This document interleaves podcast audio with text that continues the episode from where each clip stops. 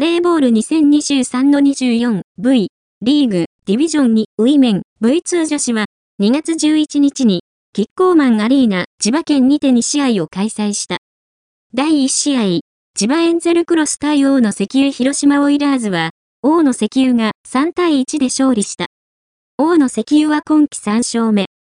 アウトサイドヒッター佐藤桃香が17得点で勝利に貢献した。ファンに勝利を届けたい千葉だったが、ホームで連敗。その思いは形にならなかった。粘るが決めきれない決定力不足が課題となる中、連日の会見においても、選手の表情に疲労と焦燥の色が見えた。明るい兆しもある。内定、日本大学の池田祐月が5リーグデビュー。リリーフサーバーでコートに立ち、初球でエースを決める活躍。連続ブレイクにも成功し、チームに活力をもたらした。明るく元気がエンゼルクロスの持ち味。難局を乗り越え、ここからの浮上に期待したい。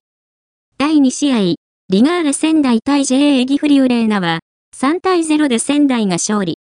ここまで、2位、好調を維持していた JA 岐阜は、この敗戦で3位に後退した。衝撃的な一戦だった。前節で強豪ルートインを破り、ファイナル3進出への足固めを進めたい JA 岐阜を、仙台が力強いサーブで圧倒した。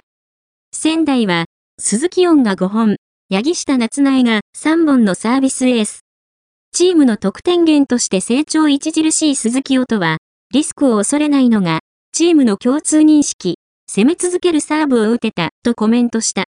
試合時間、わずか1時間6分。